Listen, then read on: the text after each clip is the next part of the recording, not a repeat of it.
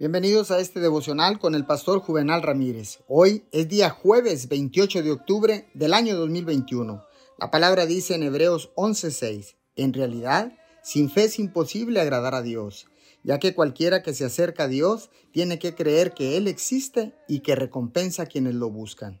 Mucha gente comete el error de volverse pasiva, asumiendo que las cosas buenas sucederán misteriosamente sin su cooperación. Pero eso no es cierto, no es una realidad. Somos socios con Dios y como tales debemos cooperar y participar con Él. Hay muchas cosas en las que debemos pensar, decir en voz alta y hacer a propósito. Esto es lo que significa poner su fe en acción. Nuestras vidas pueden llegar a un acuerdo con Dios, pero eso no sucederá por accidente, tiene que ser provocado. Es algo que debe hacerse a propósito e implacablemente.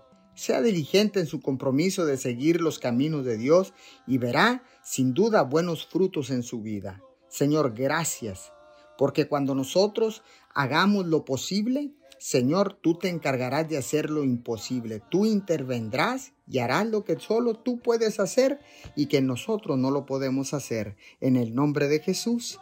Amén y amén.